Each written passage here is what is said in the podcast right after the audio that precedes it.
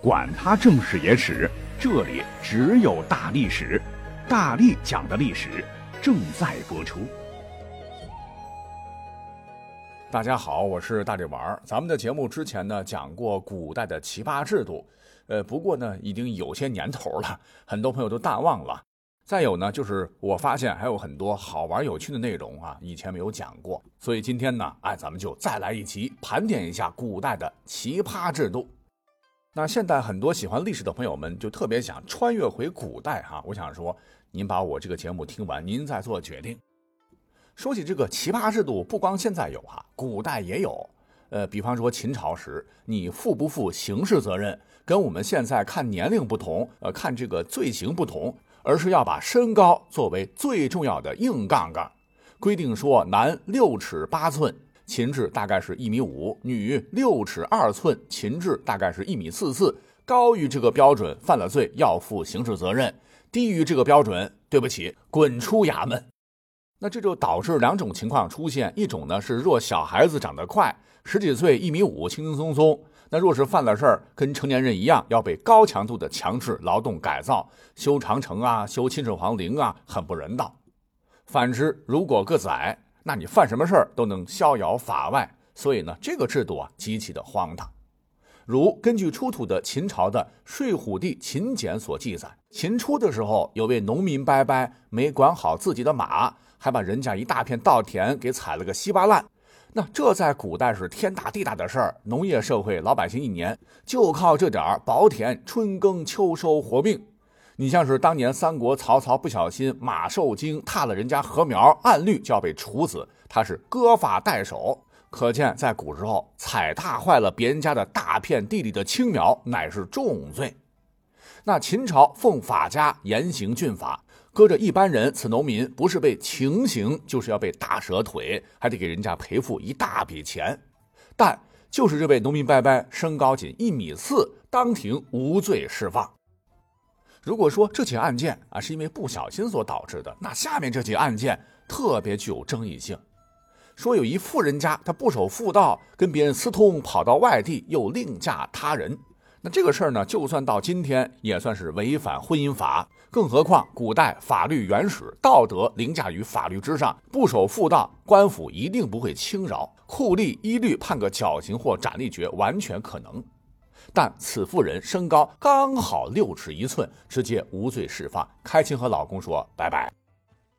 这是秦朝，那后头的继任者汉朝，它是承袭秦制，奇葩规定也不少。如现代人没事呢，找来哥们朋友喝点小酒，撸个烤串，K 个歌，再正常不过了。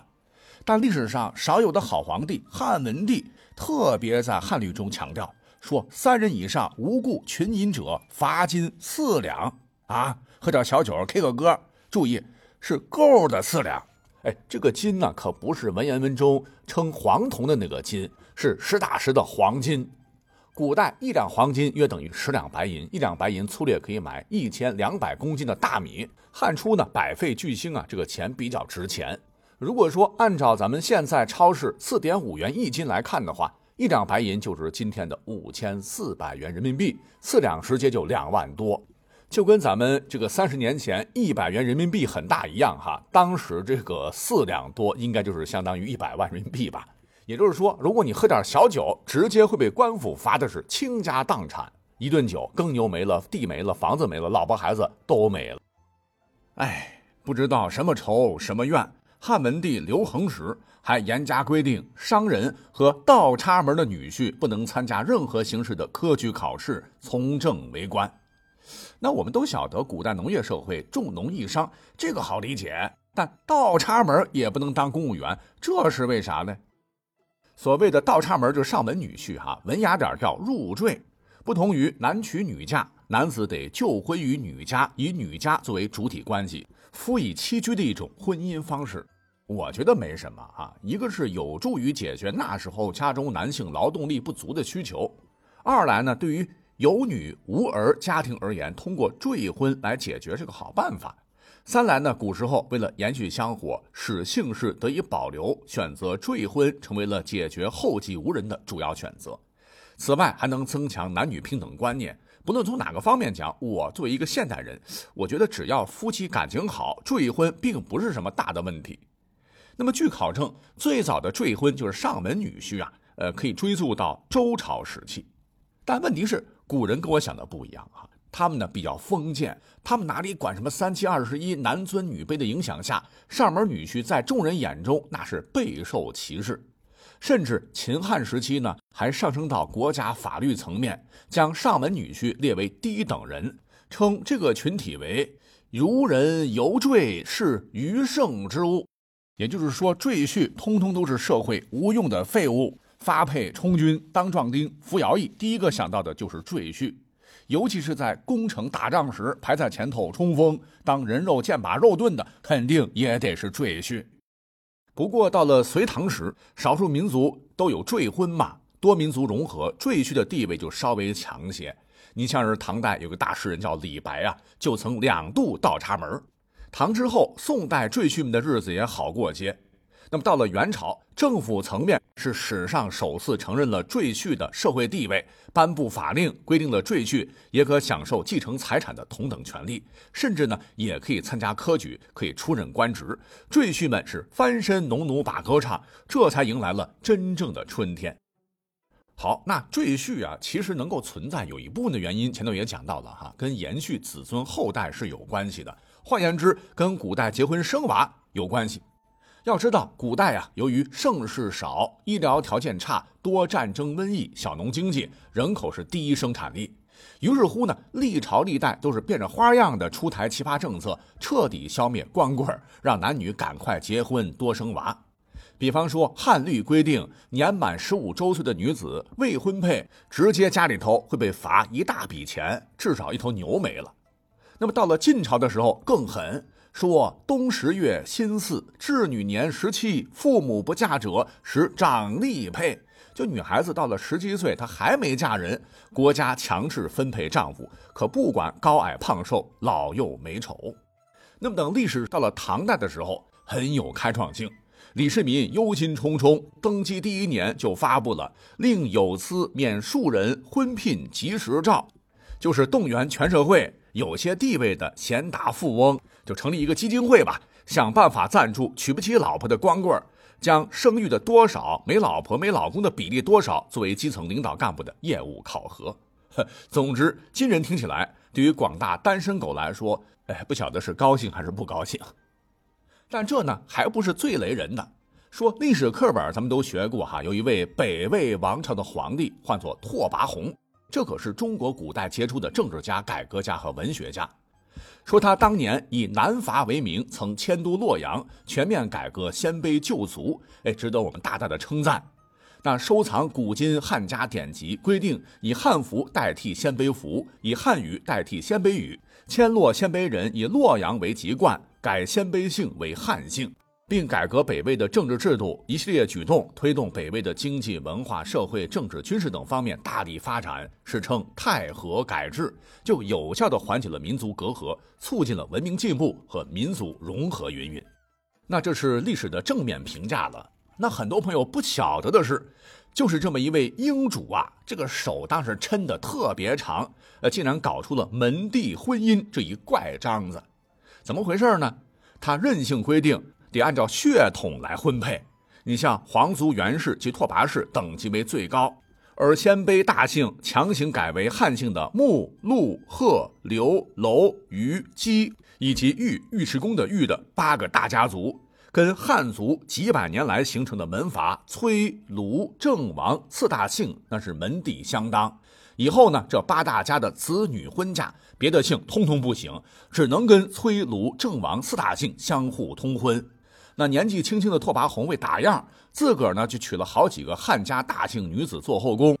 他当年不是还有六个皇帝吗？都早成了家，但原配身世他觉得不高贵，就下圣旨强行棒打鸳鸯，逼他们重新聘了中原大姓女子为妃，而以前的正妻直接降格为妾室偏房。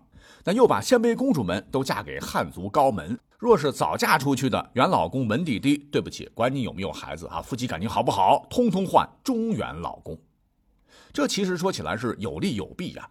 有利的是促进了民族融合，但不利的是形成了门阀制度。哈，以后朝廷上下的官职都被这几大家族给垄断了。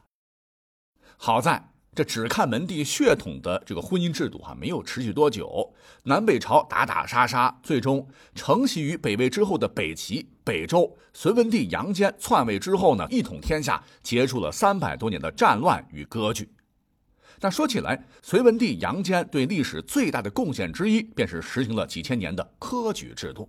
哎，这可是我国一项伟大发明，打破了之前的世袭制。哎，只要你读书读得好，不管出身门第，就有机会进入各级政府任职，就增进了各方面人才的收集。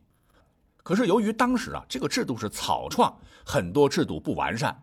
杨坚当时脑袋一热，还规定，若文人在应试的时候字写的拉垮。可直接被拉到一个专门的房间，请他喝水，但呢不是喝开水、凉水、自来水，而是墨水一升，就相当于两瓶矿泉水的量，必须喝的一滴不剩才可放回。我们今人就觉得这这太荒唐了，墨水这能喝吗？哎，这可是隋书白纸黑字的奇葩政策，说世人应试时，书记烂劣者饮墨水一升也。那么当年李世民还年轻的时候，本想参加隋朝的科举考试试试，哈，觉得自个儿文采不错，但一看这规定，这吓得脸都绿了。很多学子就因为字儿写的不好，喝墨水喝的恶心反胃，上吐下泻，吐黑水啊，这李世民直接放弃了。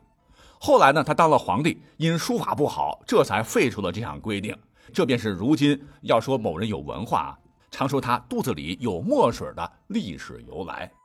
但也有例外。因为古人信奉啊，这喝啥补啥，吃啥补啥。有些文人呢，确实有喝墨水的这个习惯。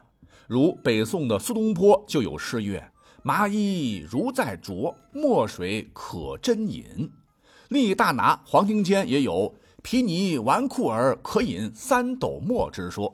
但呢，这属于奇葩癖好了，我们就点到为止。OK，如果这说起来。让写字不好的文人喝墨水，也就是个物理伤害，顶多恶心恶心。唐朝灭亡之后，五代十国当中有一个偏居广东一带的小政权，叫做南汉，那就十分过分了哈，带给大家肉体以及心灵上的双重伤害。为什么呢？因为这个后主刘昶啊继位之后，他脑洞大开，竟然号召大家向太监学习。因为呢，这个年轻人认为太监无儿无女，无牵无挂。还能够抵挡住女色干扰，呃，因为没有小丁丁了嘛，故而能一心一意的为国尽忠，所以直接下令，满朝文武啊，通通都得割一刀才能留任为官。好嘛，从此之后，满朝都是谢皇上，皇上吉祥。那更为荒诞的是，朝为田舍郎，暮登天子堂。别的朝代。或者说，别的割据政权考试成为进士的士子们都披红挂绿、跨马游街，好不威风；而南汉登科的举子们一发榜，通通被带到一个小黑屋，唤作蚕室，干嘛的？就是被阉割哈，从此失去小丁丁，断子绝孙。呃，所以呢，这个历史上的南汉也被称作太监王朝。那么而后呢，还有一些朝代了啊，竟然还把什么婚丧嫁娶、吃席时搞错领导来宾的座次也列入重刑，必须是叙长幼、论贤良、别监晚、议罪人。如果说你让尊贵的客人坐到了副盆来人呐，直接拉出去打四十大板，把屁股给打肿，哎，这还算轻的。若是吃席的时候对上手座的来宾语气傲慢，或者是没大没小对领导下犯上。或小辈对长辈指指点点，要来喝去。若是调查属实，对不起，严重的也会被直接拉到蚕室里，咔咔。